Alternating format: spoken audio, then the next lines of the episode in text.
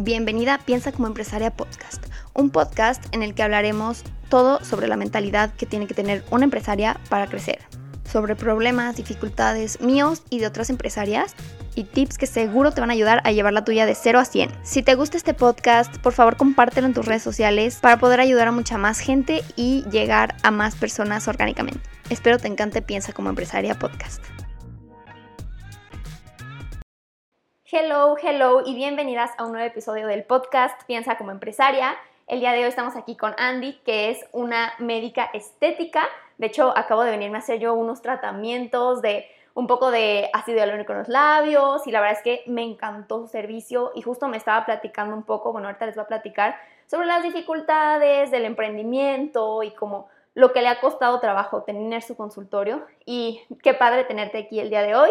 Eh, espero que esta plática les sirva muchísimo a las demás personas que quieran emprender y eh, bienvenida. Ay, Ana Pau, qué gusto. Tenía muchísimas ganas de estar contigo. He escuchado todos, todos tus podcasts y bueno, soy fan. Ya me has hecho emprendedora nomás de escucharte. Muchas gracias por invitarme y por darme este tiempo también.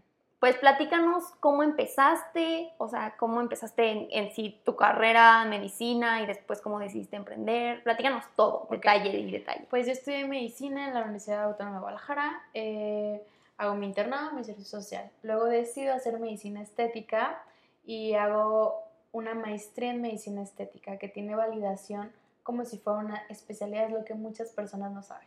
Entonces de ahí Mm. empieza todo esto. Eh, he tomado muchos recursos de congresos, de talleres, jamás he dejado de practicar o innovar en todo esto que es medicina estética. ¿no? Eh, emprender, híjole, Ana Pau, yo pensé que saliendo de la carrera iba a tener mi consultorio, pues estudié muchísimo, iba a tener el consultorio lleno, dije, no hombre, filas, ¿y cuál? O sea, no, fue desde contador, desde saber cuántos números hay, cuánto dinero entra, cuánto dinero sale, qué productos comprar, saber de todo. Este, me ha ayudado mucho también a escuchar otros podcasts, libros, pero sí me ha costado muchísimo el desde cero, porque no tengo un familiar que, que te orilla, yo ya lo hice, vente por este lado. Ajá, sí. Y, o sea, ¿cuál ha sido la mayor dificultad que has este, como identificado en el, em- en el emprendimiento? venderme, venderme a mí como médico, que, las, que los pacientes crean en ti, que haces un buen servicio. Tener pacientes, eso ha sido lo más difícil, porque los números y todo esto, he tomado talleres, cursos, eh, algún diplomado en finanzas, pero tener pacientes y que crean en ti como médico, como persona, ha sido lo más difícil. Y creo que eso viene como en la práctica, como te decía, de que como ir mostrando tu trabajo, ir, como yo ahorita grabé de que el antes y el después, y ya lo verán ustedes en TikTok por ahí de repente. Entonces, como el ir eh, haciendo tu propia marca personal, porque realmente lo que haces es una marca personal, ¿no? O sea, te estás vendiendo... sabía. Sí, o sea, que me, iba- que me tenía que vender. Ajá, a ti, porque no estás vendiendo tu jeringa de ácido hialurónico, de botox ni nada. O sea, te estás vendiendo tú que tú la pones. O sea, porque una jeringa, pues, no sé, cualquiera, la vende. Exactamente. Ajá, y justo lo que necesitas es tú eh, venderte a ti, como tu servicio, lo que has aprendido. Porque me, me decías que fuiste a España, que fuiste a... ¿A dónde? ¿A Colombia? A Chile también he tomado A muchísimos Chile. cursos. Voy para Colombia en noviembre. O sea, estoy demasiado. Tengo el, el conocimiento, pero ya transmitirlo ha sido un show. ¿Y cómo te diste cuenta de que era lo que querías hacer? O sea, desde entrar a medicina, ¿cómo supiste de que? Ya ves que luego hay muchas personas que dicen, ay, es pura vocación, desde chiquita yo quería, no sé qué, pero hay gente que no. De hecho, venía escuchando un podcast del tema. Sí. Entonces, ¿cómo te diste cuenta? Pues yo sí soy la trillada. Desde que era chiquita me di cuenta. Yo estoy posoperada de- del corazón, entonces me operaron cuando estaba chiquita y toda mi vida he sabido que quiero ser doctora. No sabía en qué rama eh, a orillarme o qué rama hacer. Y cuando conozco medicina estética dije, esto es lo mío, a mí me encanta la moda, me encanta el emprendedurismo. Me, ¿Por qué? Ahorita te voy a decir por qué el emprendedurismo, porque no es como todas las especialidades de medicina estética, es súper diferente. Supe que era medicina porque me encanta ayudar, aunque esté trillado, me gusta mucho ayudar. Y siempre dije, a mí me apasiona medicina. Y escojo medicina estética porque ayudas a las personas de otra manera, no salvándoles el corazón, no trayendo niños al mundo. Ayudo a dar esta paz mental que a veces necesitamos, vernos bonitas, sentirnos bonitas, me, me gusta mucho esta, esta área. Y ajá, es que justo cuando te ves bien, no es solo verte bien físicamente, sino que eso se refleja también como en cómo caminas y en las cosas que haces, incluso en las decisiones que tomas. Cuando te sientes así súper bonita, entonces tomas decisiones como más empoderadas, ¿no? En lugar de como decisiones así como desde, el, desde la pena o desde... Sí, empoderar a un paciente es lo que más satisfacción me da que salgan bonitas, como tú me dijiste, ay, me gustaban mis labios, ya te vas contenta, ya vas con otra proyección de, del día, de ti, sentirte segura. Sí, oye, y justo es un tema porque, por ejemplo, yo venía pensando como, no sé, incluso de que, a ver, ¿qué van a decir de que si me pongo Botox como que soy falsa o así? Pero justo es al revés, ¿no? O sea, platícanos cómo, cómo tú ves esto de la medicina estética en las personas como en, en su autoestima o como no solo como para verte falso para engañar a alguien más, ¿sabes? Claro. Antes veíamos a todas estas artistas, Alejandra Guzmán o Lin May, todas estas artistas que tienen la cara muy desfigurada. Eso no es una medicina estética. A ellas les han de haber hecho un chorro de cirugías, muchísimos tratamientos. Y no, el otro lado de la moneda de medicina estética es que todos mis procedimientos son sin cirugía, los hago muy estéticos, muy mínimamente invasivos se llama, y eso ayuda a, pues al empoderamiento, que te sientas bien. Aquí vienen chavas de que es que me cortaron, mi novio, me, eh, me divorcié, es que tengo tres bebés y ya no me siento bonita. O vienen los hombres también de, oye, es que siento que ya no tengo cabello, porque también trabajo lo del cabello, ¿no?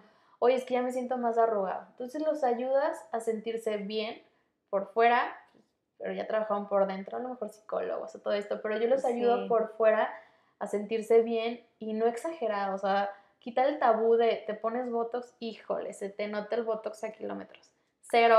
es que sí es un tabú de que luego ves a alguien en la tele y lo ves como todo, como tieso, así de que no puede ni sonreír y que tú piensas, de que si me pongo Botox, así me voy a ver, ¿no? Cero, ahorita esta medicina estética está tan moderna que te puedo quitar ciertas arruguitas y que te veas súper natural, no quitarte las, las facciones, que te veas en tu punto, en el que, güey, qué bonito, ¿qué se hizo? Pero no sé qué se hizo, qué bonita te como que se ve bonita, pero quién sabe qué se hizo, ¿no? Exactamente. Está cool, porque yo le decía, o sea, yo venía con miedo de que no quería que me quedaran los labios así como de, de Kim Kardashian o así, y, y justo ella me decía que es que yo no hago eso y cuando vienen y me piden, o sea, tampoco es como tan ético como por ejemplo yo que tenía cero labios, decirme de que te voy a poner el, la jeringa completa, ¿no? Totalmente, o sea, yo te decía, es que no, Pau, si tú me pides un labio grandote, no te lo puedo hacer el día de hoy. Tienen que pasar varias sesiones y la verdad yo no lo trabajo así. Yo te quiero dejar súper bonita tus labios, súper estéticos, finos, que tu novio te diga, oye, qué guapa te ves. Eso es lo que realmente yo quiero proyectar. Sí, porque mi novio tenía miedo de que quedara así como Kim Kardashian, yo creo. Pero justo también está padre la experiencia que, que, hiciste en tu consultorio, porque llegamos y nos hace toda una rutina de skincare, que la verdad es que como que creo que eso no me lo esperaba, porque nadie te lo da. Yo como que esperaba que llegara y me dijeras como, ay, si te ve bonito esto, te lo pongo y bye, ¿sabes? Pero como que obviamente tiene muchísimos cuidados detrás y qué padre que hagas esta experiencia, o sea, como que, que, o sea, ¿cómo te has dado cuenta tú una necesidad de tus pacientes o de tus clientes? Sí, me he tratado de involucrar muchísimo con el paciente y sus necesidades. Yo sé que si te pongo un tratamiento y no te cuidas en casa, vas a regresar al, al mes, oye, ya se me cayó el labio, por así decirlo, se me deshidrató, ya no se me ve tan bonito como cuando me fui. O sabes que me puse Botox y siento que, no sé, la piel se me ve súper eh, reseca o no se me ve tan bonita, tan este glow. Entonces, lo primero que hago es, a ver, ¿cuál es tu rutina de skincare? ¿Cuál es el cuidado de tu piel? Yo te aconsejo qué es lo ideal para ti y también trato que no les cueste mucho porque luego no van a volver conmigo. Ajá, porque luego es como, tengo que irme a hacer el tratamiento, más las cremas que me recomiende, más la medicina o lo que sea y se hace un dineral, ¿no? Exacto, yo es lo que menos quiero, o sea, todas las medicinas, medicina, si vas con el pediatra, con el gine, con quien vayas es caro y si vienes a medicina estética también es caro, o sea, son procedimientos caros. Pero si los hacemos en un estándar en precios, creo que los pacientes van a regresar felices. Sí, sí, sí. Es lo que busco. Este, porque también es algo como, de, como cíclico, ¿no? Como que tienes que regresar después. Exactamente. Pero te iba a preguntar, ¿antes trabajabas en alguna otra empresa? O sea, como que decidiste como renunciar y dejarlo todo y emprender o cómo estuvo eso? No, la verdad salí de la carrera, eh, estuve practicando para hacer un examen de la especialidad, fueron dos años y puse mi consultorio. Y dije, ¿sabes qué? Tengo que empezar de cero porque si trabajo en un hospital era súper matado o sea, de que guardias ABC, no tenía tiempo para poner algo mío. Entonces dije, ¿sabes qué? Me voy a aventar. Me persiné y puse el consultorio y dije, pues a ver cómo me va. Obviamente ya, con toda la capacitación, todos los estudios, pero no, no trabajaba antes. O sea, yo dije, yo lo voy a poner porque me va a ir bien. ¿Y cómo, o sea, cómo fue ese proceso de que me, me aviento o no me aviento? Como que el miedo, como que, ¿qué voy a hacer? Siempre he sido súper aventada súper aventado, de que dije, va, me va a ir bien. No sé cómo, no sé ni por dónde tengo que empezar porque pues no vengo de familia médicos, entonces no había alguien que me dijera, oye, vente en este hospital, no. O sea, yo dije, pues lo voy a empezar y como salga. Y apoyo. Y aventaste. Y me aventé, sí, mis papás me han apoyado un chorro, mi novio me apoyado un buen, entonces yo creo que eso es lo que te da ánimo para aviéntate, aviéntate. Sí, como juntarte con las personas correctas, yo siempre digo que es lo más importante. Yo también luego cuando abro una sucursal estoy con mi novio. Es que qué tal si no funciona, qué tal si no sé qué. Y él así como, no, sí, tú puedes. O sea, supongo que también ha sido así para ti, ¿no? Mi familia, mi novio, mi hermano es súper emprendedor. Entonces todos de que aviéntate, aviéntate. Yo con un temor, con un miedo, días que no duermo, de que de dónde voy a sacar pacientes para pagar, pagar el producto que ya compré a tal laboratorio. ¿Cómo le voy a hacer para pagar la renta? O sea, no sé cómo le hago, no sé a veces de dónde sale el dinero, pero sale, porque ya traes las ganas.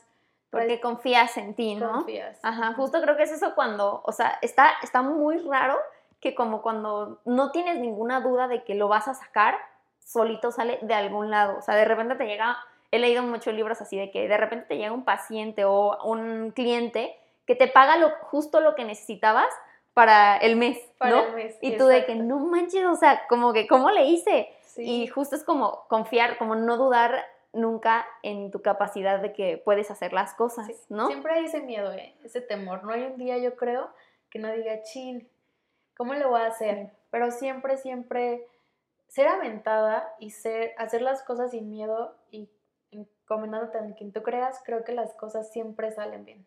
Sí, sí, sí, es una cosa. Y organizada, ¿no? Que neta, o sea, lo que gane no me lo voy a gastar esto es para mi negocio y tal. Sí, justo tener prioridades. De hecho, ahorita estaba, yo acabo de comprar mi nueva camioneta. Felicidades, sí la vi. ¿Sí? En ah, Instagram. Sí, sí, sí. Y, y, justo es como esta serie de pasos antes, o sea, yo hace dos, dos años, ni de broma me hubiera comprado camioneta, porque estaba en números rojos, pérdidas y, y como que ir confiando en que, ok, o sea, si vas, justo estaba escuchando un podcast de eso, de que si vas como por el camino adecuado, aunque no se vean instantáneamente los resultados, como ahorita estamos acostumbrados a que en Instagram o en redes sociales, instantáneamente, como gratificación instantánea todo el rato. Pero como que si estás haciendo las cosas, justo lo que tú estás haciendo, de que me buscaste, de que no te dio, o sea, porque a mí a veces también me da pena como buscar gente de que para entrevistar a mi podcast y así, de que no te dio pena de que te invito, no sé qué, vente y además el podcast y todo eso. Es que Ana Pau, sabes que yo estaba del otro lado tuyo, o sea, yo pensé que las redes sociales no me iban a servir para medicina estética o para medicina. O sea, yo decía, o sea, los pacientes es de boca en boca, se recomiendan, me hice esto tal, ¿no? No, o sea, el paciente sí me dice, ¿me pasas tu Instagram, por favor? Y yo de qué, pero ¿por qué? O se recomiendan entre, o comentarios que ven, o la gente busca en redes sociales Botox o rellenos. Y yo de qué, pero ¿por qué? Sí, ajá, pero es, sí. Me costaba mucho trabajo. Y es que también, sobre todo como lo estético, a todo el mundo le gusta grabar. O sea, obviamente vas a una estética y, te grabas, ¿no? Ay, así estaba antes, así estaba después, me hice esto, me hice el otro, vas a un lugar de faciales y te grabas. Y este es exactamente lo mismo. O sea, te haces una modificación y lo muestras de que, ay, miren qué bonita quedé. Y obviamente quieres tener a alguien a quien etiquetar si te gustó, ¿no? Como a alguien a quien agradecerle de que gracias, a, gracias a ella me hice esto. Y justo preguntan muchísimo. Yo sigo una niña, bueno, que también la invité al podcast, que también deberías invitarla tú aquí. ¿Quién es? Se llama Sofía Hunda Ok. Eh, ella tiene un consultorio, bueno, un- una empresa de faciales, pero solo hace faciales, pero ella se hace muchas así, de que ya se operó, de que lipo y así, y además siempre está yendo a que le pongan botox y así, y, y justo como que le preguntan muchísimo que dónde se lo hizo, que dónde se lo hizo, que por favor diga que grabe, ajá, porque como que ella es mucho de, mucho de eso. Entonces, sí, o sea, como que, pero simplemente es como tener la disciplina de hacerlo. Sí, es que creo que, o sea, aterrizando un poquito el tema de cómo buscar a gente para que te ayude, yo en medicina estética me tuve que acercar a gente que ya lo había hecho, gente que ya lo estaba haciendo, haciendo acercándome a decirle, oye, ¿cómo lo hiciste? Oye, ¿qué, te- ¿qué producto te sirvió más? ¿Qué producto te sirve menos? ¿Qué me aconsejas? O sea, sí hice mi red de apoyo de gente que ya lo hacía, no nací de la tierra, no, o sea, sí me junté con gente que ya lo hacía y eso me ha ayudado muchísimo. Luego con gente que emprende. Entonces busco en niñas que siento que me pueden aportar muchísimo. Entonces hacer tu círculo, Sí, como de todo, ajá. Sí, porque sobre todo tienes que buscar gente que ya tiene lo que tú quieres, ¿no? O como que ya sabe lo que 100%, tú quieres. sí. Porque también a veces, por ejemplo, lo que yo digo que del hate y así como que tomamos como críticas o, o consejos de gente que como que tú qué sabes, Sí, o sea, sí, tú qué claro. sabes. Ajá. Justo me pasó que alguien de redes sociales me dijo, oye, haz un video viral en TikTok. Y yo, es que yo no, o sea, eso no me gusta, yo no lo sé. Haz esto. Ah, Cuenta una historia chusca que te haya pasado. Y pues bueno, me acordé de un paciente que me mandó unas fotos bichis y me dijo de que, Mm. ¿qué me vas a hacer? Entonces yo conté esa historia en TikTok, chorro de seguidores, o sea, m- muchos Ujú. like, 21.k Ajá, 21 mil likes. entonces ajá. yo decía de que, como por, ¿por qué les gusta todo esto? Y empecé a entender que así es las redes sociales y que me tengo que acoplar sí o sí, me tiene que gustar toda esta vida. De hecho, justo eso de los story times funciona muchísimo. O sea, yo siempre que subo un story time de cualquier cosa, Ajá. funcionan súper bien y sobre todo como esas cosas como de chisme, Chuscas, ¿no? ajá. Ajá, así como también luego en Anston contamos de que una vez una niña fue a hacerse una perforación y nos dijo que se había quedado sorda, que ya no escuchaba, según ella, le pusimos una pomada que es ¿Cómo como lidocaína, pero ya ves que no actúa de que luego luego, o sea, tarda como media hora, pero le pusimos de que y ya, ya, ya, ya escucho. ¿Cómo crees? O sea, como obviamente no le había pasado nada, ¿no? Y eso la claro. contamos y la verdad es que funcionó súper bien y además también funciona para como que conecten contigo las historias, justo esto del storytelling, este, funciona muchísimo para que conozcan más tu, el fondo de, de ti, ¿no? No, más, no nomás que vengan y se sienten con una doctora, sino que conozcan todo lo que has pasado, todo lo que has estudiado, o sea, como a lo que me decías de que storytime de cuando practiqué Botox en un cuerpo. Ajá, Ajá. no sé, esa, o sea, neta, ese título así, viral. Sí, ¿verdad? es que esas cosas, a lo mejor tú las sabes, pero yo pues me dediqué a estudiar muchísimas cosas que ahorita digo, ¿por qué voy a, poner esas cosas o platicar esas cosas? Pero creo que es una realidad que te tienes que involucrar en esta generación, en que a todos nos gusta Instagram, todos vemos TikTok y nos gustan cosas chuscas, nos gustan cosas interesantes también. Ujú. Pues creo que es de todo. Ajá, es que justo, o sea, sí es de recomendación de que tu, tu servicio, pero también creo que por recomendación a cuántas personas puedes llegar, ¿sabes? O sea, hay un límite. O sea, Sí, 100%. o sea, poquitas personas y tal vez ya te quedas como ahí, ¿no? Y en redes sociales puedes tener gente y gente y gente y gente ilimitado. O sea, en verdad que la red, o sea, TikTok ha venido a justo revolucionarnos. revolucionarnos y mostrar que puedes llegar a millones de gentes con un video creativo. Así, un solo video. Pero es que esa es la palabra, Ana Pau, que seas creativa. Ajá. que no copies todo lo que ves en redes, o sea, que seas auténtica en lo que subas, en lo que digas y en lo que hagas, ¿no? Ujú.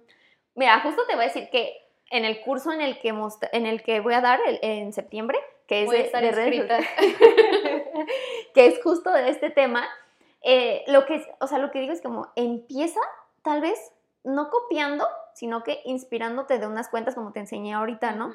Así empiezas y después es un ciclo creativo en el que si te sales, como de que si dejas de pensar ideas, como que después es, es difícil volver a empezar, como cuando estás corriendo una carrera, que obviamente empiezas y como que, ¡ay, qué flojera! Y después te acostumbras y ya, ya agarraste como fuerza. Ajá, sí, Ajá. Entonces justo es eso de que empezar a subir videos, tal vez como que, que te inspiraste, que viste como los que te enseñé, como el que voy a grabar yo, así. Empezar a subir de ese tipo de videos y solito vas a ver ah, ya se me ocurrió esta idea, me preguntaron esto, entonces voy a grabar esto, me preguntaron de esto otro, y así vas agarrando como fuerza y vas eh, construyendo ese cerebro creativo que se tiene que construir. Oye, y tú ya que, tú que ya pasaste por todo esto de empezar de cero, cero, o sea, es que tuviste cero clientes, ¿no? Tuviste que buscar tus clientes. Yo estoy en cero ahorita, empezando poco a poco recomendaciones familiares y todo esto. ¿Tú qué me recomiendas iniciar con Instagram o TikTok? Pues es que pueden ser los dos, o Sí, sea, tirarle a los dos. Ajá, justo es como subir el mismo contenido que subes a TikTok, a Instagram, pero con, en Instagram es con menos frecuencia. O sea, en TikTok sí es estar subiendo 5 o 6 videos a la semana y en Instagram puedes subir 3 de esos mismos videos, o sea, no tienen que ser diferentes. Pero em, creo que ambos son un muy buen canal y, por ejemplo, en, en Anstone tenemos videos que se hacen virales en Instagram y en TikTok, ¿no? O sea, en TikTok de que nadie los pela, en Instagram virales y al revés, ¿sabes? Súper, ajá. Ajá, y llegas a diferentes personas. Como que en TikTok llevas, llegas un poco personas más chismosas, digamos. Sí, claro. este, y en Instagram ya te llegan personas un poco más segmentadas, Ok. ¿no? ¿Y algún programa que me recomiendes para empezar? Como que programa. No sé, para editar en TikTok o, o subirlo literalmente. Ah, lo grabé y lo subo. Ajá, yo lo grabo todo desde TikTok. O sea, algunos los edito en una, una plataforma que se llama InShot, pero en TikTok eh, está súper fácil. La verdad es que TikTok lo ha hecho fácil justo para que los creadores se metan y desde ahí hagan el contenido, que no le gusta que se haga desde otra plataforma, sino que desde ahí tienes un montón de herramientas, un montón de filtros, un montón de sí, de todo. todo. Sí, Ajá. sí. Entonces no necesitas nada más, pones subtítulos solito, o sea, no necesitas nada más para empezar más que tu cel. Sí, y, y ganas. Sí ajá. te escuchaba en un TikTok, que- no, en un podcast que decías, ocupas nada más ganas, tu celular y qué otra, y el producto. Ajá. Sí. No, y, y ganas ya tienes, porque digo, si no, no te hubieras aventado a, a A esto, buscarte. ¿no? Ajá. Porque, no, y cualqui- no cualquiera se avienta como a poner un consultorio, ¿no? O sea, sola, como emprender. Porque muchas veces se quedan como en su zona de confort de, ay, pues mejor me voy a aprender aquí a- de empleada, luego acá, luego acá, luego acá, luego acá, y luego ya ahí se quedan, porque ya están en la zona de confort, Sí. Pero tú qué has aprendido de cómo salir de la zona Es- de confort. Sí, aprendí a salir de la zona de confort aventándome, diciendo, no sé cómo le vas a hacer, Andrea, pero hazlo. Tengo miedo de no re- tengo miedo de no hacer las cosas, más bien. Eso es mi temor, de chin, lo hubiera intentado. Ujú. Chin, hubiera hecho esto, hubiera invitado a alguien, no. Más bien lo intento y, Ujú. y te salen las cosas. Ujú. Es que también decidir no hacer nada también es o sea, decisión, ¿no? O sea, como que piensas como, ay, no, mejor no voy a hacer nada porque no puedo decidir, entonces estás decidiendo no hacer nada. Exactamente. Y está peor porque ya sabes lo que puede pasar en no hacer nada, pero en el, en el sí hacer algo es como en donde puedes tú crecer, ¿no? Sí, 100%. Y emprender para mí ha sido soledad. O sea, aquí yo no tengo a alguien que haga lo mismo que yo y que me diga, oye, dale por este lado. O sea, sí te juntas con gente que te orienta, pero no te van a jalar a todo. O sea, tú tienes que abrirte camino de todo. A veces llego aquí al consultorio y no tengo pacientes y digo, ay, quiero hablar con alguien. O sea, es que, o sea, ya te sientes solo, es una Ajá. realidad que estás solo. Y igual, si es verdad que no tienes vacaciones, tú te las das cuando tú quieres, pero vacaciones en sí no tienes porque estás todo el día en tu negocio, todo el día. Si me habla un paciente en un cumpleaños, evidentemente me voy a ir a atender al paciente y no voy a quedar al cumpleaños. Sí, sí, sí, sí. Pues es, o sea, es difícil al principio, pero también, o sea, no sé, ¿cuál es una de tus sueños más grandes o de tus metas más grandes con esto? Pues mira, yo creo que es ayudar a muchísima gente a sentirse estéticamente bien es uno de mis grandes proyectos. Yo quisiera tener un chorro de consultorios donde yo pudiera desde lejos eh, decir, orientar a muchas doctoras, doctores, ayudarles a hacer lo que yo hago y tener varios consultorios. Ujú. Y como tú lo dijiste en un podcast, alejarme de mi negocio y que ese tenga frutos. Sí, es que justo es eso, o sea, como ahorita tú te puedes dar vacaciones cuando quieras, pero tal vez no estás vendiendo mientras estás de vacaciones, ¿no?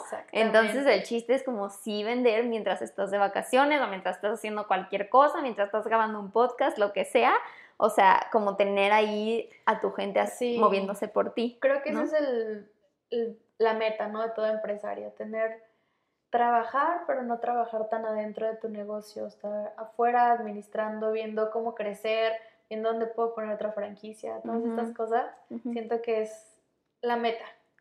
¿Y qué le dirías a alguien que apenas está como en- decidiendo si quiere o no quiere emprender? O sea, tanto, obviamente a veces, como te digo, romantizamos mucho el emprender, entonces como tanto dificultades que le pueden pasar a aviéntate de que, como, ¿qué le dirías?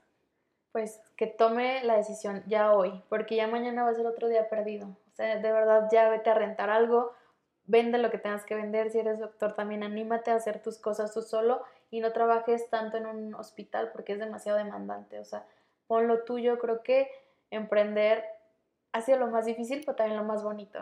Creo que me da mucha satisfacción saber que todo lo que estudié, todo lo que me apoyó mi familia, todos los sacrificios de no pasar navidades, años nuevos con mi familia, viajes que tienen que hacer ellos, yo quedarme a estudiar, creo que ha valido la pena después de tanto tiempo tener tu consultorio, tener tus pacientes, vale mucho la pena todo eso. ¿Y algo que has aprendido de, esto? Que tengo que ser fuerte, aunque no, no pueda ser fuerte, tengo que ser fuerte y decir, mañana a lo mejor llega un paciente, a lo mejor ya mañana se pasó la voz de este lado, ahora que voy a empezar con redes sociales, a lo mejor ya mañana ve un paciente esto y creo que eso es eso he aprendido, que igual no es hoy el día que me ir bien, pero igual mañana sí. Mientras estés tomando las acciones que se necesitan para llegar, va a llegar, vas a ver. ¿Qué pasaría, Ana Pau, que no te hubiera buscado? A lo mejor, pues, no me va a llegar ninguna paciente de tu lado, ¿me explico? O sea, si me quedo aquí sentada esperando que llegue... Y eso es lo que pasa a veces con muchos emprendedores, que como que piensan que el primer mes, así, bueno, como tú me decías, que tú pensabas así, ¿no?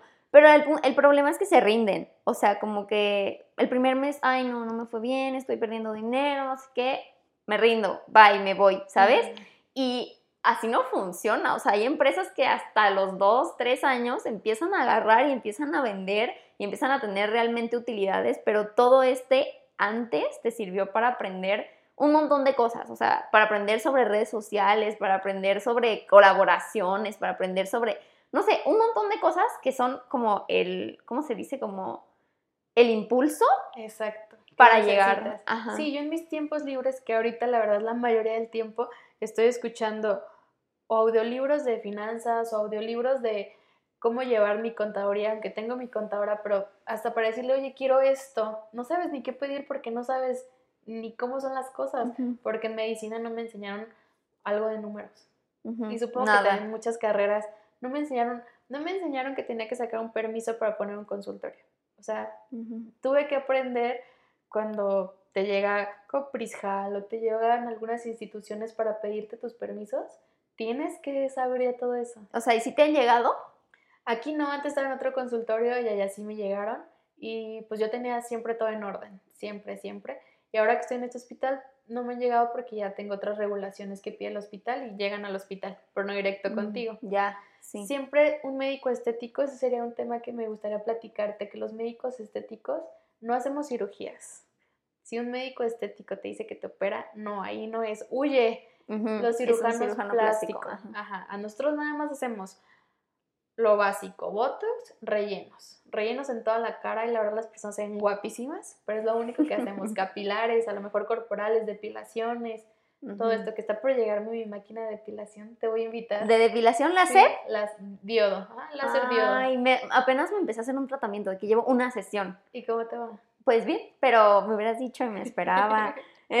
Ni modo, pero para que sepan, este, sí, la verdad, porque es un tema complicado, como no saber con quién ir, porque justo es tu cara, como tu presentación, y eso es lo que yo también tenía miedo, como de que o sea, al rato voy a la escuela y de que si me queda como muy exagerado, como cómo me voy a ver o así, pero también creo que sabes calmar muy bien como los nervios, me hubieran visto yo en exagerada, de que me duele todo, no sé qué, y ella como sabe calmar muy bien los nervios, ¿no? ¿También eso te enseñan? Sí, eso sí te enseñan, pero eso lo vas eh, más bien como educando con cada paciente. A veces yo también tengo miedos y temores, porque obviamente aunque sepas inyectar, pues cada paciente es diferente y cada paciente se te puede complicar diferente, aunque nomás pongas Botox, o sea, puede ser alguna reacción así. Lo importante de esto es que yo esté tranquila para proyectarte a ti tranquilidad y relajarte, decirte, oye, tranquila, no pasa nada, es súper normal que sientas dolor, que no sientas que sangres. Sí, porque la gente tampoco sabe que es normal, ¿no? Como que a mí a veces a las perforaciones lo que te iba a decir era que me que piensan que está mal hecha porque les sale sangre, por ejemplo. Y yo dije, no, pero es así es, o sea, es- te estoy haciendo una perforación en la oreja, o sea, o, o que eres de hule, o... Exactamente, sí, aquí igual. Es que sangré mucho el labio. Yo, ay, perdón, pero pues es que te inyecté, ¿verdad? Ajá, o O sea, sea, tienes, tienes sangre en todo el cuerpo, ¿sabes? Sí, sí, es un tema. Sí. Pero creo que también todos los pacientes que vienen a buscar un procedimiento estético ya saben que les va a doler. Sí, ¿verdad? Dime si tú no sabías que iba No, yo ya sabía que iba a doler, Sí. ya sabía. Pero es un dolor normal. Ujú. Ok, ¿cómo te sentiste los labios? Bien, o sea, aún me duele un poquito. Pero, Pero, ah, no, nada que no aguantara. De hecho, me dolió más la frente, sí me dolió más la frente. El botox. Sí, el Botox, porque arde. Sí, pero en un ratito ya no vas a sentir nada, vas a ver. Y te vas a ver muchísimo más guapa, más segura. Vas a proyectar otra, otra Ana Pau. Sí, la verdad es que sí, o sea, eso de mis labios siempre ha sido una inseguridad mía, de que neta siempre me han dicho, o sea, mis hermanas te burlan de mí, de que no tienes nada de labios, o sea, mis hermanas tampoco tienen el labio que tú dices, wow, pero sí tienen un montón de labios. Y por ejemplo, mi novio tiene unos labios así, gigantes, así. Carnosos. Ajá, pero yo, o sea, como que yo así con mis labios minis que a veces ni se ven. Entonces sí es una inseguridad desde hace Sí. mucho tiempo que quería hacer. Como que aprendí a aceptarla, pero también como no entiendo ese balance entre como aceptarte tal como eres y hacerte como tratamientos. Yo creo que en aceptarte está bien. Te gusta que, que no tengas ese labio, pero también me gusta tener ese labio. Entonces ahí hay que trabajar muchísimo en, no pasa nada si me lo hago. O sea, a lo mejor Dios no me lo dio, pero yo sí puedo ponerme poquito labio y me voy a sentir más bonita, más atractiva. Entonces sí aceptas eso, pero también aceptas ponerte. Ajá, como que te aceptas, o sea, te aceptas con y sin, ¿no? Exactamente. Pero pues obviamente te ves más bonita con. Sí, la medicina, la tecnología, la biotecnología está tan avanzado que yo creo que ya ahorita cuando hay inseguridades estéticas, pues las podemos trabajar súper fácil, Sí. la verdad. Sí, pues para eso están, para eso se investigaron, para eso se hicieron, ¿no? Por eso estudiamos tanto años, cinco años de carrera, especialidad, cursos, o sea, todo lo que tomamos de verdad sí sirve y vayan con alguien que realmente te sientas cómodo. Sí, contigo. Yo sí me sentí cómoda contigo, la verdad. ¿Te gustó, Ana Pau? Sí. Pero te iba a preguntar, ¿alguna dificultad en tu vida que te haya marcado? O sea, como que te haya, como que pienses de que, de que aquí para acá, como que mi mentalidad acerca de la vida en general cambió. Sí, mira, mis papás tuvieron que emigrar a Toronto, a Canadá, y yo decidí quedarme a estudiar. Entonces, estudiar aquí medicina, porque si me iba al extranjero eran muchísimos más años de estudiar la carrera allá. Tenía que empezar de ser el high school, o sea, es súper diferente.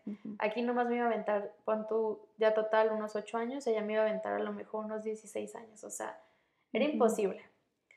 Cuando mis papás deciden irse, yo me quedé sola aquí, sola sin conocer a nadie. Aparte, soy de Michoacán, soy de Morelia. Mm. Entonces, ni mis abuelas, ni mis tías, no había nadie. Pero tenía mis amigas de la carrera, ¿no? Entonces yo siempre dije, voy a ser la, la mejor en lo que haga porque tanto sacrificio de estar sola, vivir sola, comer sola.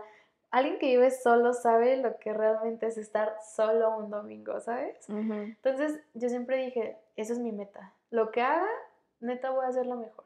Y mi papá siempre me dijo, no fue, mi papá no fue siempre el que me dijo, eh, se va a render, empieza desde abajo, ¿no? Mi papá siempre me dijo, tira las ligas más altas, empieza desde lo más alto. Si tienes la oportunidad, que bendito Dios, yo la tengo y la aproveché, puede empezar desde Sí. ponerme mi consultorio en un hospital padre, que me ayudaron mis papás al principio en la renta, ya evidentemente ya las pago yo, pero aproveché todo lo que me han dado. Pero ese sí fue un parteaguas para decir, tengo que ser buena, no me puedo quedar en mi casa, acabé la carrera y ve- ponte Netflix porque estoy cansada de la carrera. No, no me dio un año sabático terminando la carrera. Porque cansa, o sea, cansa de que tú, el servicio social, el internado y así como que mucha gente llega como a ese burnout, ¿no? De Totalmente. ya, no quiero hacer nada. Sí. ¿Y has llegado a ese burnout? Como sí, de- totalmente. En el internado hacía guardias ABC, entonces no sé si las conozcas lo que es una guardia ABC. No.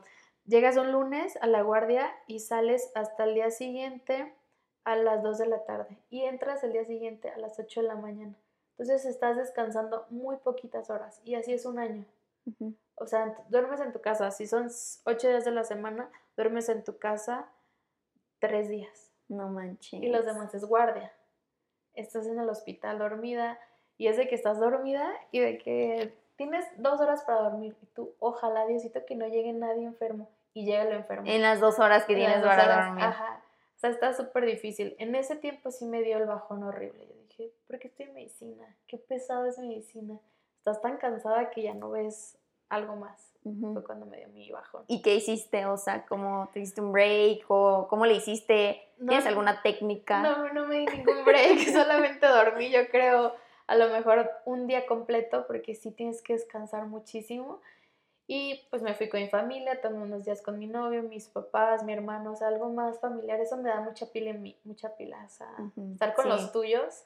Sí, sí, sí, platicar y como olvidarte de todo. A mí sí me pasa como que llego bien estresada de- del trabajo, de la escuela y así. Llego a mi casa a cenar con mis papás o así y la verdad que siento, me siento recargada. Sí, está, 100%. está cañón. Sí y es, creo que es importante, sobre todo en una carrera como la tuya, como el darte tus tiempos para como recargarte y también eso te va a ayudar para la creatividad. O sea, porque a veces como que estás súper estresada y he tenido un montón de clientas de que estoy súper estresada porque no sé qué subir y entonces de que no sé qué hacer en redes sociales, no crezco. Como ese mismo estrés es el que nubla tu creatividad. Sí, claro. A mí también me ayuda mucho eso. Eso, ¿sabes qué me ayuda muchísimo? ¿Qué? Escuchar podcasts. ¿Sí? De cualquier Sí. tema. No, de finanzas. Me gusta mucho el tema de finanzas, de emprendedurismo. ¿Qué podcasts recomiendas aquí? Ahorita estoy escuchando mucho uno de Oso Traba. Me gusta mucho los podcasts de él. Entrevista a gente ya mayor que ya ha hecho todo lo que tiene que hacer en la vida y empezó también desde abajo. Mm, ok, ¿y algún otro? ¿Nomás escuchas de finanzas? De finanzas, pues escucho todos estos de, re- de se regalan dudas, Mm, sí, es de bueno. estas, Es que se tiene como de todos los de temas. todos los ¿no? Eh, ¿Qué más me gusta? Me gusta mucho leer, me gusta mucho, voy al gimnasio, soy fan del cine. Mm, No soy fiestera porque mi novio y yo somos muy tranquilos, entonces tampoco soy tan amiguera. Más bien me dediqué mucho a él y yo, mi familia, todo más sí, relajado. Sí, sí, sí, sí, sí. Pues que bueno, y te iba a preguntar, ya más hacia lo que tú haces, como, eh, ¿qué tan importante como es cuidar tu piel? Eh, lo que decías de que del skincare y así, o sea, porque a veces no le tomamos mucha importancia, ¿no? Como que "Ay, me voy a- no me voy a desmaquillar o qué flojera, o como a mí me pasa mucho. Sí. Este, y creo que si lo primero que hiciste en tu consulta es darnos una receta de skincare, o sea, por qué es tan importante y también si te quieres hacer tratamientos o algo así como lo que nos hiciste. Mira, creo que el cuidado de tu piel es lo que va a proyectar cómo eres. Si tú me llegas con una piel así toda cartonada, reseca, o que me llegues con el rímel súper corrido y así, yo empiezo a ver que pues eres una niña que no se cuida tanto su piel, que va a tener más problemas de acné, que puede tener eh, más manchas en su piel más adelante, o hasta si no se cuida y se expone tanto al sol, algún tipo de cáncer de piel. Entonces es súper importante el skincare. Que te laves tu cara en la mañana, que luego te pongas tus sueros, que luego te pongas tu crema hidratante para secar, para mm, proteger todo esto que te estás poniendo. Y lo último, que es como el padre de toda la rutina skincare, el protector solar. O sea, como que esas cosas hace que tu piel se te vea muy hidratada, que tenga ese glow que todas nos gusta, bonito, que te veas sana, que te veas luminosa, la, o con la piel súper bonita, pues. Eso es lo que yo quiero buscar. ¿Y qué le recomendarías a alguien que tiene como mucha inseguridad en su piel o acné o algo así? O sea, ¿tú qué le harías? O sea, si llega alguien así. Primero que venga a consulta y ya que está aquí en consulta, porque también sabes que toman muchas rutinas de internet Sí. y no todas sirven. Como mi mamá con su, con su crema de avestruz. Sí, dice su mamá, pero bella, o sea, hace el intento. no, mira, eh, que vengan y que mm, ver qué es lo mejor. No sé, si tiene acné, pues vamos a darle un tratamiento para acné. Si tienes manchas, te podemos hacer un peeling. Si tienes, sabes que estoy muy arrugada, pues te pongo un ácido hialurónico inyectado. ¿Sabes qué es que me quiero hacer mis labios? Pues te pongo ácido hialurónico. Depende de las necesidades que tenga cada paciente, es lo que yo le voy a hacer aquí en consulta. Ok, ok. Qué padre. La verdad a mí me gustó muchísimo mi tratamiento. Muchísimas gracias. Qué bueno que te gustó. Espero vengas bien seguido. Sí, sí voy a venir. Y también pues cualquier cosa que quieras de redes sociales o sí, ya sabes, me puedes preguntar y también está mi curso que la verdad va a estar súper cool. Pero sí, simplemente sigue echando ganas. La verdad te admiro muchísimo por haberte aventado a como abrir tu consultorio, aunque dices, pues la verdad es que no tengo ni un paciente, pero pues ahí voy, ¿no? O sea, y así Sí, pasa. Es que en Japón ha sido bien difícil. Buscarte fue tener que salir de esto cómodo. Que Zona de confort. ajá, que me recomienden, no pasa nada, aquí espero. Pero buscarte y todo esto sí me sacó mucho de mi zona de confort. Y te agradezco que me hayas dicho sí, que no desconfiaste, que, que viniste. No, la verdad, o sea, también además de eso, habla muy bien como el, el que estés en un hospital así, porque está en, está en un hospital, ¿cómo se llama el hospital? R- Hospital Real San José. Real San José, De que Valle es Real. nuevo. Ajá. Y está, parece plaza, parece centro comercial, o sea, está increíble. Está súper padre, Ajá, sí. yo nunca había venido, ¿eh? Y siempre que lo veo por afuera digo, uy, se ve bien cool. Quisiera entrar nomás para verlo, digo, no sé para qué. Este, pero como que, que, que te avientes a estar en un lugar súper lindo y así, la verdad es que sí habla muy bien, como de que confías en tu trabajo, ¿no? Porque obviamente Sí. no se pondría alguien aquí que te hace un trabajo mal y al siguiente día desaparece, ¿no? Sí. Porque seguro sí hay muchos, ¿no? ¿No te ha tocado como algo así? Sí, hay muchísima gente, cosmetólogas, ellas hacen lo que, le, lo que les toca, que es piel y todo eso, y está bien padre, yo no me meto a faciales porque yo no lo sé hacer, ¿me explico? Ujú. O nosotros doctores que no tienen maestría en medicina estética y ponen todas estas cosas, y luego llegan los pacientes complicados. Entonces, ahí sí hay muchos médicos falsos. O sea, porque sí tienes que hacer a fuerza la especialidad en médico Sí, estético. 100% lo tienes que hacer para poder poner hasta el mismo Botox, tienes que tener medicina estética. Mm, Sí, yo no sabía. O sea, yo pensé que como cualquier doctor, como que ya sabes inyectar y te ponen, ¿no? De hecho, yo pensé que era una agujota, pero no es una agujita Es una de insulina muy chiquitita. Sí. No, la verdad tienes que saber, es, que- a ver, es como tú, a ver, ¿qué, qué no haces en tu carrera y que tú lo puedes hacer? Pero no está bien que lo hagas. No, pues creo que en mi carrera nada. O sea, de merca no hay nada que no puede hacer. Pero, por ejemplo, sí, un contador, un abogado, Ajá. obviamente no puede como pr- proteger a alguien sin su carrera. Exacto. o sea, es que- aparte salud es un tema bien delicado, ¿no, Pau? O sea, sí tienes que Sí. saber hacer tus cosas.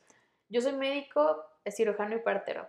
Puedo tener, ah, o sea, bebés y todo esto, pero no me toca, solo le toca a los gines. Sí, porque no tienes como tanto conocimiento detallado en eso, ¿no? Como lo que me decías de que me estaba poniendo como botox en la ceja y de que es que justo hay que darle al músculo y obviamente está cañón estudiar todos los músculos a detalle del cuerpo, ¿no? O sea, como que Sí. justo por eso existen especialidades de que tú te especializas en, la cara Sí. y te estudias toda la cara, ¿no? Supongo, porque sí, está... Todas las especialidades tienen su porqué. Pede a niños, gine, pues las embarazadas enfermedades de la mujer, ¿me explico? Ujú. Y medicina estética es bien detallada. Pues más, yo me dedico mucho a cara. Ujú. Teniendo la cara bonita en los pacientes, eh, creo que pues es lo que más me gusta, ¿no? Ujú. Sí, y también me dices que tienes una especialización en lo de los labios, ¿no? Ah, sí, hice un, un taller taller. específico, una subespecialidad le llamaron ellos en puro labio y también en rinomodelaciones. Ah, sí, ese sí quiero, ¿eh? Te va a encantar, te va a gustar un chorro. Aparte es que te da, yo, yo traigo labios, a lo mejor no lo notas mucho, pero traigo labios No se y nota traigo tanto. la nariz, porque yo la tengo súper chata, súper de bolita. Ajá. Entonces obviamente sí traigo la nariz. Ajá, qué cool. La verdad, qué padre. Este, sí, sí hay mucho tabú acerca de este tema, creo, de ponerte cosas, pero la verdad es que, o sea, tú lo haces muy natural, o sea, como no, así como lo vemos, como te digo, de que en, la, en, la en las personas en- famosas, de que todas paralizada la cara, Sí. no, porque eso sí ya se ve demasiado exagerado. O Ana Pau, como todas las películas que ves que, ay, ¿a poco no tiene ninguna arruga? O, ay, qué estiradito. Ajá. Da miedo, da miedo, pero yo creo que sí te tienes que quitar ese miedo.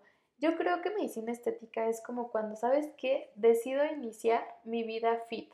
Voy a ir todos los días al gimnasio, voy a comer sano, o decido iniciar mi vida de salud mental.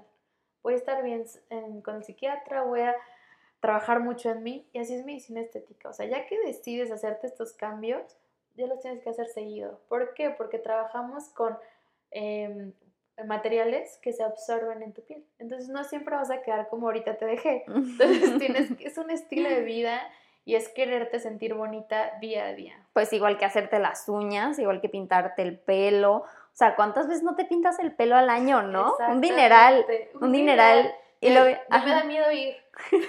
Está bien caro. Sí, y luego llegan, o sea, no te han llegado de que, ay, no está muy caro, ay, no, Uy, sí, descuento. o me no sé qué". regatean muchísimo. ¿Sí? ¿Y qué les dices? Pues es que la verdad no puedo, son precios fijos que tengo ya. O sea, a lo mejor un labio leporino, alguna complicación que pudiéramos salvar, ahí sí les puedo dar un descuento, pero son procedimientos que ya tengo, o sea, no Sí. porque... O sea, llegan aquí a este consultorio y te dicen de que me das un descuento. Y la señora de la uña larga, la extensión hasta la pompa y operada de las pompis también, y me piden descuento.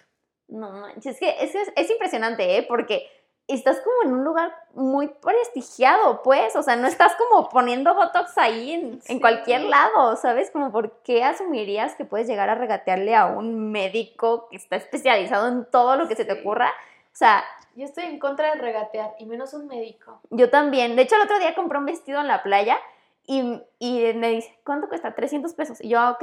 Y mi mamá, no, regateale, no sé qué. Y yo, no. O sea, a mí no me gusta que me regateen.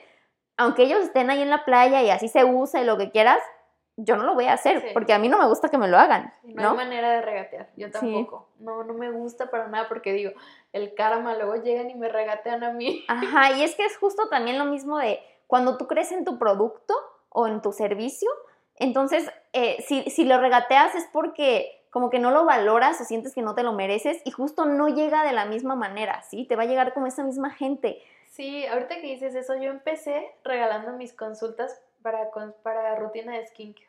Las empecé regalando para que la gente me conociera. O sea, las rutinas de skincare. Sí, venía la gente, oye, quiero una rutina de skincare. Y yo, ¿cuánto es? No, nada, gratis para que me conozcas. Y uno de los doctores de aquí mismo me decían, ¿por qué regalas tu trabajo? Qué poco te valoras. Y es que sí es cierto, ¿por qué regalo mi trabajo cuando es una hora de mi tiempo, es una hora perdida, es una hora que no estoy ganando dinero?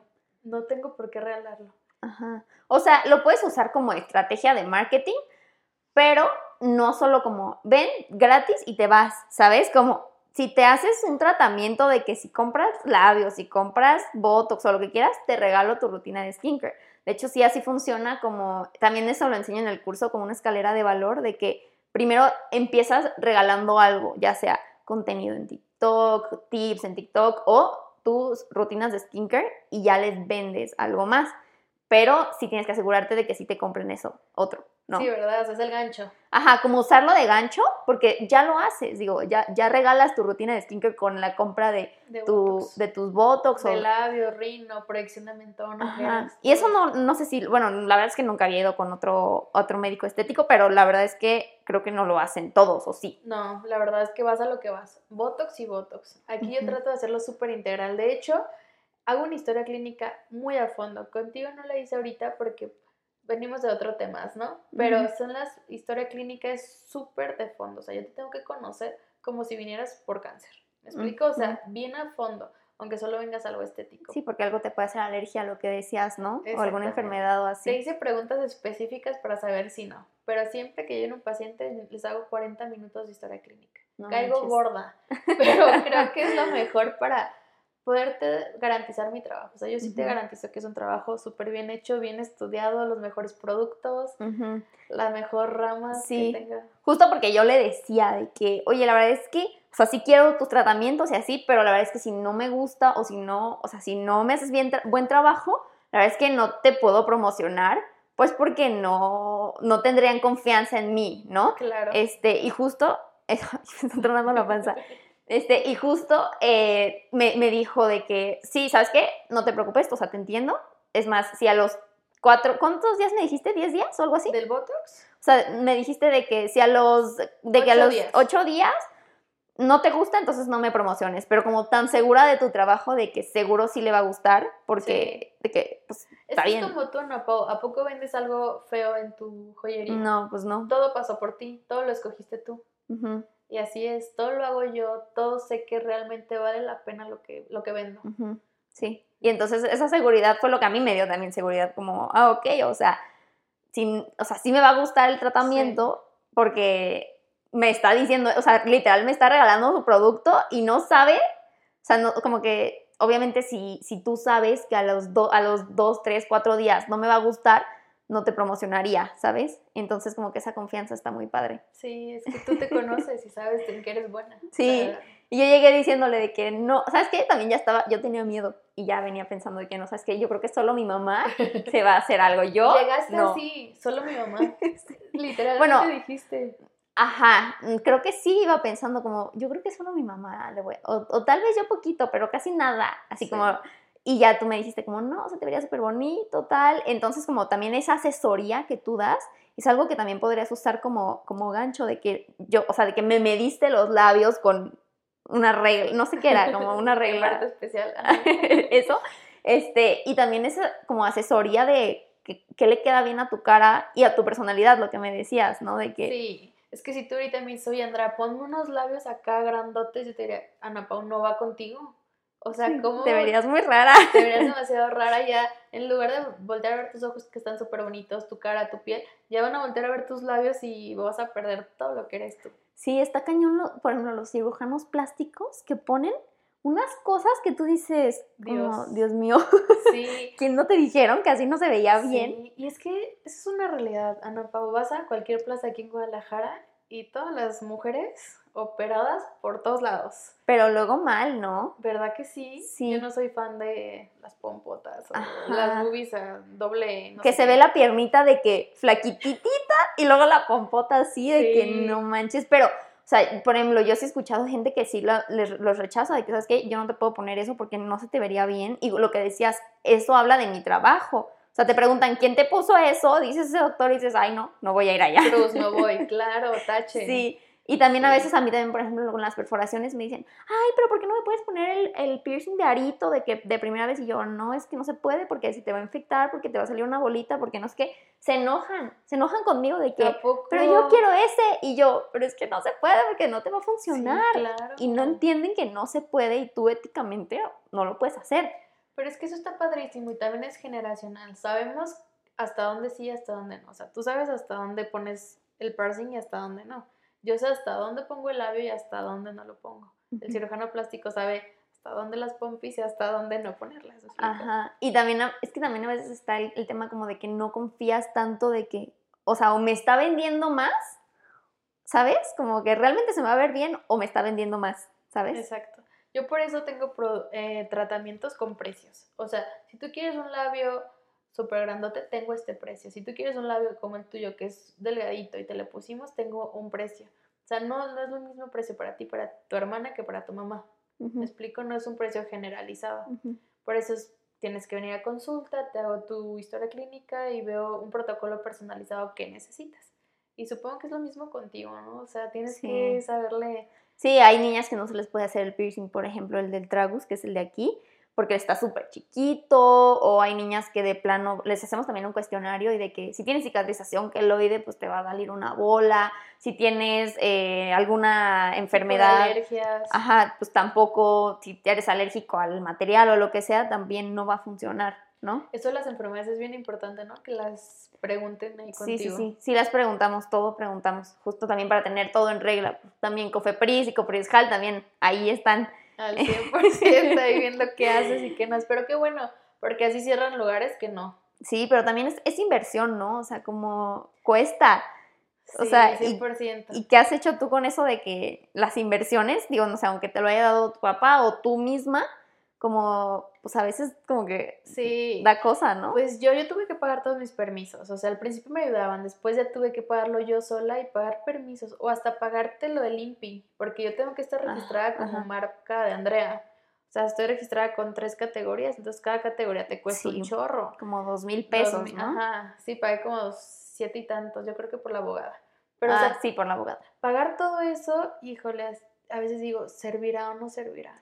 Ajá. ¿Y qué haces? O sea, como que ¿qué haces para calmar los nervios en esas situaciones? Pues veme cómo traigo las manos estresadas de que a ver si pago o no. Pues nada, siempre digo, ¿qué es lo mejor? O sea, si medicina estética me está pidiendo estos cuatro papeles, los tengo que tener sí o sí. Y además también para tu paz mental, ¿no? Como que para no estar así como ansiosa de que llegaran ahorita o no llegaran ahorita, como que... ¿Y mm, qué necesidad tienes? O sea, no hay ninguna necesidad de hacer las cosas mal. Si, si ya te aventaste a ponerlo como yo aquí y decir, vamos con todo, y me falta un papel, y por ese papel que todo se me venga abajo, no, pues todo lo que me llega de, de, pacientes, todas las ganancias, se invierte. Y es justo como lo que dices de tirarle a una meta súper alta, ¿no? No como nada más, porque me han llegado muchas personas que dicen, es que veo mi empresa como un hobby o como, y yo, pero es que si no va a funcionar, o sea, lo tienes que ver así como, como grande, como que sí vas a llegar a tu meta de tener tus montón de consultorios con un montón de doctores, con un montón de pacientes, ¿no? Y, y justo el camino para eso es hacer las cosas bien desde el principio. Sí, 100%. Es que no puedo ver un hobby esto. O sea, de aquí como, de aquí todo. De aquí es mi vida, de aquí me alimento estar sana mentalmente, de aquí todo, todo. Entonces no lo puedes ver como un hobby, lo tengo que ver como... Como que ya está, o sea, imaginarte que ya está funcionando cañón y pues se va a ir dando solito, sí, ¿no? Sí, sí, y ser, tener esos hábitos, o sea, hay un día que no hay pacientes y si me quedo en mi casa ahí viendo a ver qué pasa la mosca, pues no, o sea, tengo que salirme y tocarle a los, a los doctores de aquí al lado, oye, si te llega algún paciente, o sea, empezar a buscar tus estrategias como sea, pero no me puedo quedar en mi casa el día que no haya pacientes, o sea, es una disciplina de todos los días voy a trabajar. Sí, pues que ahora que no tenga, si no tienes pacientes, quédate viendo TikTok todo el día a ver qué se te ocurre ver, a ver si se te ocurre grabar. Sí, sí solo así, la verdad. Así empiezas. Y digo, también cuidar la adicción a TikTok, porque a mí ya se me ha hecho un poco adicción. Oye, ese es un tema que yo creo que a mí me da miedo y por eso no estoy tanto en redes sociales. Sí, a mí también pasaba antes de que no ves TikTok y yo no, para nada, pero pues tampoco subía contenido. Y ahora, pues sí es como, no sé qué subir, entonces me meto a TikTok a ver qué pero sí te puedes poner como una hora de que, ¿sabes qué? Y también intencionarlo, porque te puede salir mucho contenido como que menso y te quedas ahí viendo y en el chisme y no sé qué, y no, o sea, como que la intención es buscar ideas y una vez que ya tengas suficientes, bye, ya, me cierro y me voy. Tengo mis ideas. Escribirlo y tenerlo ahí. Ajá, o sea, yo tengo una aplicación que se llama Notion App, que también los enseño en el curso a usarla, pero si la descargas es como un notas, como notas de tu celular, pero es una aplicación en la que puedes ordenar mucho mejor todo, porque ya ves que notas luego como que abres una nota nueva y otra nota nueva y otra nota nueva y ya perdiste un montón de notas, ¿no? Exacto. aquí como que lo tengo dividido como, como piensa como empresaria, tengo de que el podcast, las ideas de, de TikTok, y así luego tengo el de Anstone, igual dividido, y dividido las ideas de TikTok de, de, de mis cursos, de tips, así, ¿no? Entonces como que ir eh, agrupando todo este contenido que tú ves en redes sociales de que, ah, voy a grabar testimonios de tal persona, editar este video, grabar tips de tal cosa y eh, ponerlo en ideas y ya un día que neta no tengas ganas de grabar nada, de que ya no se me ocurre nada más, te metes a tus notas, ves y dices, ah, sí, cierto, quería este y este. Y ya se te vuelve a aprender el chip del cerebro creativo. Ajá. Oye, está súper bien esa idea. Estoy así observando nada más y pensando, oye, sí es cierto. Sí, o sea, es que literal, va a haber días en los que te vas a sentir así, de que no manches, tengo un montón de ideas. Y días en los que dices de que no manches, neta, no sé qué hacer. O sea, o sea, me pasa seguido. O sea, una vez a la semana yo creo, ¿no? De que neta no sé qué hacer. Pero regresas a tus notas que hiciste el día que tenías un día súper creativo y ya te das una idea de lo que puedes seguir grabando. Uy, está súper bien, voy a seguir ese tip. Ahorita voy a bajar esa aplicación que me dices porque me va a ayudar muchísimo. Ajá, si quieres ahorita te la enseño en mi compu, ahí la tengo. Súper, ay, qué padre. me has enseñado en tan poquito tiempo lo que no me enseñaron en la carrera a emprender, ¿sabes? Y también te lo agradezco un chorro. Ay, gracias, pero la verdad es que te digo que todo se aprende con la práctica. Como tú me decías de que, ¿qué estudias? Y yo marketing, pero la verdad es que me ha, servido cero. O sea, o sea bueno, cero, cero no poquito, pero la vida, la verdad, me ha dado un montón de herramientas más. Y el simplemente seguir ahí, seguir ahí, seguir ahí. Oye, ¿en tu casa son emprendedores o qué? No, nadie, solo yo. O Tampoco. sea, mi mamá tiene una, una inmobiliaria, eh, como siempre ha sido independiente, pero no es una empresa, sino que ella trabaja como todo el día, o sea, igual como ella atiende, ella vende, ella entrega, ella tal, tal, tal, y lleva así 10 años, ¿no? Como autoempleada digamos. Mi papá siempre ha sido, ha trabajado para otras empresas y pues mis hermanas son más chicas. Ya ves, mi hermana está estudiando medicina. Sí, sí, sí. Mi hermana no es empresaria tampoco, digamos. ¿Cómo crees? Oye, pues está más padre también de valorarse más que empezaste de cero. Ajá, o sea, sobre todo porque mi novio sí es y siempre ha sido como, no, yo quiero tener mi propia empresa que estudia conta, él también está estudiando todavía, estudia conta y me dice, o sea, yo siempre le dije, ay, ¿qué quieres ser como contador? ¿Quieres trabajar en una empresa? Y él de que no. Y yo, entonces, ¿por qué estudias conta? Le dice, pues porque quiero emprender y es la carrera más completa. ¿Sabes? Como que igual tampoco le ha servido mucho la carrera. O sea, en verdad que lo que más nos sirve es la vida.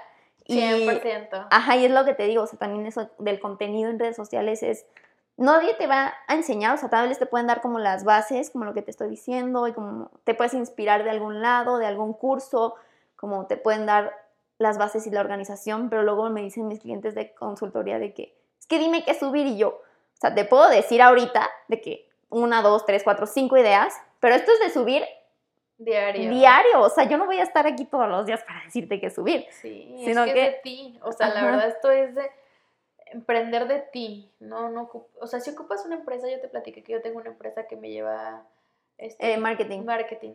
¿Cómo se llama? Agencia, ¿no? Pero, o sea, sí, es lo que tú dices. O sea, yo soy la que tengo que estar ahí diciéndoles qué subir, pero si yo no sé qué subir, pues ellos cómo van a saber. Ajá. Oye, y cuéntanos tu experiencia con esa agencia. Ay, Aunque no. no. sea muy buena, no vamos a decir nombres. y espero no escuchen este podcast. este, pues, mira, es una empresa en Ciudad de México. A mí me gustó porque yo veía cómo llevaban otras empresas, pero a mí, a mí, Andrea, no me ha servido. Quizá a otras personas sí. A mí, Andrea, pagué. Al principio me ayudaban a llevar un orden de las fotos que se suben. Pero ya hoy alguien me dijo que esas fotos ya no se usan y que por qué suben esas fotos. Entonces empiezo a ver que no es algo que me ha servido mucho. Pago Ajá. muchísimo al mes. Sí, es que también es lo que le decía a otra, a otra clienta que tiene justo micro, microblading, que también tiene una agencia que también le suben así fotos como las tuyas, ¿no? Y yo le decía, es que ya no suban eso, eso ya no sirve, o sea, en rea- real, yo no sé por qué las agencias cobran por eso, o sea, las agencias te pueden cobrar por hacerte Facebook Ads, por ejemplo. No sé, ¿te hacen eso, lo de Facebook Ads o no? No, no me hacen. ¿Solo como diseños? Solo diseños. Yo creo, pues es que No, sí sabes, o sea, no. no sabes tanto que te hace. Ajá, justo estábamos checando su Instagram y vimos que tiene un video que sale de que, Que el yo hice. hospital- Ah, tú lo hiciste, Sí, tú lo yo grabaste. hice, yo lo grabé. Ajá, y por ejemplo el video tiene de que 63 likes Sí. y la foto que sube la agencia tiene 3. Tres. Y te dije, uno mío, uno de mi novio y uno de mis papás. o Sí, sea, o sea, también porque son fotos de que buscadas, no sé, en Canva o en alguna otra plataforma que no son reales, o sea, no son real la clienta ahí acostada. Sí, ahí. De hecho, te 100%. tomé unas fotos, ¿eh? Te las voy a ¿a mandar. poco? Sí, te tomé unas Sí. fotos padres ahí poniéndole botox a mi mamá. Muchas gracias. Sí, pero como que más real, más videos y así es lo que te va a ayudar. Sí. Y de verdad sí te cobran muy caro. Muy, muy caro. Sí, Voy a, muy. A ver, luego me aconsejas quién me puede llevar aquí en Guadalajara. Ajá. Si alguna de ustedes quiere trabajar con ella en marketing, Estoy dispuesta. grabando videos y así, Sí. dispuesta, ¿verdad? Oye, Ana Pau, entonces te ha servido un chorro que también tu novio te, te impulsa a dar estos pasos, ¿verdad? Sí, es que él es súper, o sea, él es súper confiado de él, o sea, como él es muy seguro, pues, como muy, resol- resuelve problemas, como muy calmado, y yo sí soy a veces muy explosiva, ¿no? Sea, como de que algo pasa y crisis y no sé qué, y trato de calmarme, yo sí hago como técnicas de meditación, de journaling y así, porque yo sí tengo muchas emociones muy fuertes a veces, y, y él sí es como tranquilo, como siempre hay una solución para todo y también es como, o sea, sabe resolver muchos problemas y entonces siempre es como, ok, tienes este problema, a ver, y me dice de que si quieres en la noche o al rato, eh, nos sentamos en la compu a ver cómo lo resolvemos, a ver qué hacemos y se pone a investigar y se pone a ayudarme y se pone así, o sea, en verdad que... Sí, te cañón. entiendo porque mi novio llegó y me dijo, a ver, aquí está una hoja de Excel, así lo tienes que hacer, así tienes que llenar tus pacientes, tal. Y yo de que, sí es cierto, o sea, Ajá, como que sí te dan mucha guía. mucha guía, te orientan. Mi novio también es súper emprendedor y siento que te- con quien te juntes te va a brillar a hacer cosas buenas o malas. Ajá. Y si te jalan a este lado de emprender, está súper cool. Sí, y es que justo eh, hay dos energías, como la femenina y la masculina, en las empresas, y todos tenemos estas dos energías, como la masculina es como muy estructura, finanzas, ventas, así como muy estructurado, Muy cuadrado. muy todo. trabaja, no sé qué, y las mujeres somos así más como, ay, pues lo bonito, lo lindo, lo, ¿sabes? Sí, o sea, la energía femenina, los hombres también tienen de los dos, pero obviamente más cargado hacia masculina y nosotros más cargados hacia femenina.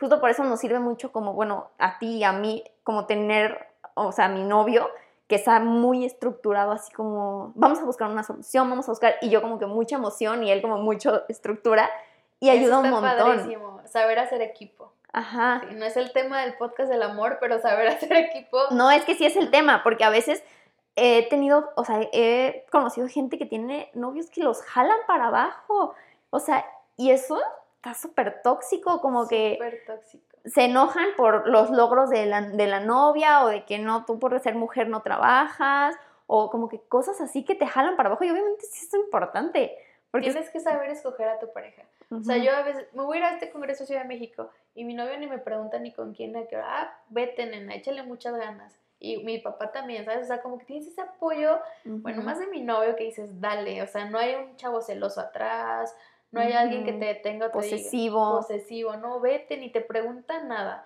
O de que, oye, ahora voy a ir a Colombia, vete, súper bien, vete. No te detienen de nada y eso también te da un chorro de alas para... Ujú, Tras Al, al revés, de que poder- tú estás dudando como, ¿me voy o no me voy? ¿Será o no será? Y el de que sí ve, sí, o sea, Sí, como que, ¿no? Acá sí, vete, Andy, vete. Entonces eso también es... mm, habla muy bien como mujer que sabemos escoger a los hombres. Sí, y para emprender, en verdad que es muy importante tener a alguien Una- así. Tu equipo, Ajá. aunque no sea lo... O sea, mi novio no es doctor, entonces... Pero tener a alguien que me ayuda... Ajá. Sí, no, nada que ver, o sea, obviamente mi novio sabe cero de joyería y perforaciones, ¿eh? O sea, tú crees nada. Sí, cero. Pero, o sea, la parte de emprender es muy diferente a realmente el producto que vendes, o sea, es todo otro tema súper diferente. Sí, pero tener ese apoyo, ¿no? Ajá, Creo sí. que es... juntarte con las personas adecuadas. Yo también, por ejemplo, me junto con puros hombres, de que neta no, o sea, tengo de que dos amigas mujeres que casi no veo. Y mis amigos hombres son justo esta energía masculina de negocios y sí, cómo le hacemos para vender más, cómo le hacemos para tener empresas que vendan millones y escuchar podcasts y así, justo todo este tema que también me jala hacia allá como hacia esa energía de emprender, ¿no? Sí, yo, yo lo- mismito, o sea, siento que te tienes que juntar con gente que le gusta emprender, porque también tengo amigas que son la gran mayoría, aunque la gente piense que te está emprendiendo todo el mundo, no. Tengo amigas que son godines y les gusta ser godines. Y también se está vale. chido por ellos, así que Ujú. padre tener sus vacaciones, su sueldo, sus horarios. pero Pero, no te entienden. sí, o sea, no saben qué onda. Sí, no, y es mucho más difícil, obviamente, como tener ese sueldo fijo, ya sabes cuánto dinero vas a disponer en el mes, o sea, Yo es muy A cañón. todas les ando diciendo, por favor emprende, emprende, porque ¿qué tal si te corren o qué tal si tu empresa quebra en cualquier momento? O sea, tienes que emprender. ¿Y qué te dicen? No, están súper aferradas a, es que no, a mí me gusta, a mí me gusta esta área de tener horario, tener mi sueldo y también se vale. Y es que no es para todos, ¿eh? O sea, también es lo que he visto, la verdad es que no es para todos. O sea, tienes que tener un carácter fuerte, Fuerte. tienes que tener carácter, pues, perseverante, porque si no, no, o sea, si no, en verdad que al primer mes se rinden. Sí, totalmente. mejor un trabajo que me paga seguro. Yo también he pensado de que, porque yo nunca he tenido tampoco un trabajo. Y yo le decía a mi novio de que, es que, ¿por qué? O sea, cuando no ganaba nada y que perdía dinero. Todos números rojos, yo también Sí. he pasado por eso. Y yo que, es que, a ver, si me meto a una empresa, ya tengo mis sueldos, o sea, como fijo, como seguro, como que no estaría con este estrés, como que yo llego a mi casa en la noche y como que no estoy pensando nada, ¿no? Como que ya se acabó el día, bye. Y cuando emprendes no es así, o sea, cuando emprendes estás todo el día ahí metido en, en todo la el cabeza. día, todas Ajá. horas, cumpleaños de quien sea, estás todo el día viendo y ahora que sigue, cómo le hago, a quién, a quién contrato, a quién me va a llevar esto. soluciones, problemas, todo, pero también, o sea, y él me decía, pero no, o sea, ¿por qué te quieres limitar como una cantidad de dinero, por ejemplo, o una cantidad de, de, de lo que puedes lograr? Porque en una empresa es muy difícil lograr ser muy grande, Sí. ¿no? Y en, en algo así es ilimitado lo que puedes llegar, o sea, es ilimitado a las personas que puedes atender, ilimitado a las personas a las que les puedes vender, ilimitado al dinero que puedes ganar, ilimitado a las cantidades de sucursales o consultorios que puedes poner. Sí, O sea, tú lo determinas, no lo determina tu jefe si quiere o no subirte de puesto, sí, claro. ¿no? Yo soy encantada de emprender, yo creo que sí es lo mío y creo que aunque me cueste lo que me cueste, con, tu, con tus metas bien fijas y tu disciplina vas a llegar. Pero también valoro a la gente que les gusta estar detrás de un escritorio, con un sueldo y con un jefe. Sí, pues es que es cuestión también de De personalidad. personalidad, que no va conmigo, Sí, creo que no, contigo. no, hombre, yo en verdad Sí. yo, los jefes, o sea, me he peleado toda mi vida con maestros de la escuela de que no, es que no tienes la razón, o sea, ¿por qué me estás haciendo hacer esto que no tiene sentido? Como que soy muy... Tengo, ese es un problema que tengo que trabajar, que el problema con la autoridad, pero aún así es funcional. Sí. Pero bueno, pues muchísimo, ya un montón el podcast. Muchísimas gracias. ¿Algún otro consejo que quieras darle a las emprendedoras que nos escuchan? que se animen, anímense a hacer todo. Es súper trillado, pero el cielo sí es el límite. Sí, Ponerte tus límites, no. Que te lo pongan ahí arriba, porque aquí abajo todo se puede. todo es posible. Todo sí. es posible sab- sabiendo cómo, poniéndote tú tus, hoy voy a hacer esto, hoy voy a hacer esto. O sea, neta que se animen a hacer, si quieren poner uno de papas, de tostilocos, pero que sean los mejores aquí, ¿sí sabes? Sí, salir de tu zona de confort, ¿no? Sí, a todos nos puede ir súper bien y para todos sale el sol. la Ok. neta. Muchas Gracias gracias, ti, muchísimas Ana gracias. Estoy encantada de conocerte. Pero, ¿dónde te podemos encontrar? ¿Cómo te encontramos? Estoy en el Hospital Real San José de Valle Real. Estoy en la zona de, de consultorios, en el piso 3. Ok. Y en, en redes sociales estoy como DRA Andy Aguilar. En Ok. Instagram y en TikTok también. Síganme porque voy a empezar todo esto en las redes sociales. y es todo, Ana Pau. Y vengan con ella ya. Yo creo que ya van a haber visto los TikToks para este entonces. O quién sabe. Pero van a ver los resultados de mí y de mi mamá en estos días Me da del mucho tratamiento. gusto que hayas tenido confianza sin conocerme. Sí. Te lo agradezco y lo valoro también muchísimo. No, muchas gracias a ti por invitarme. Gracias.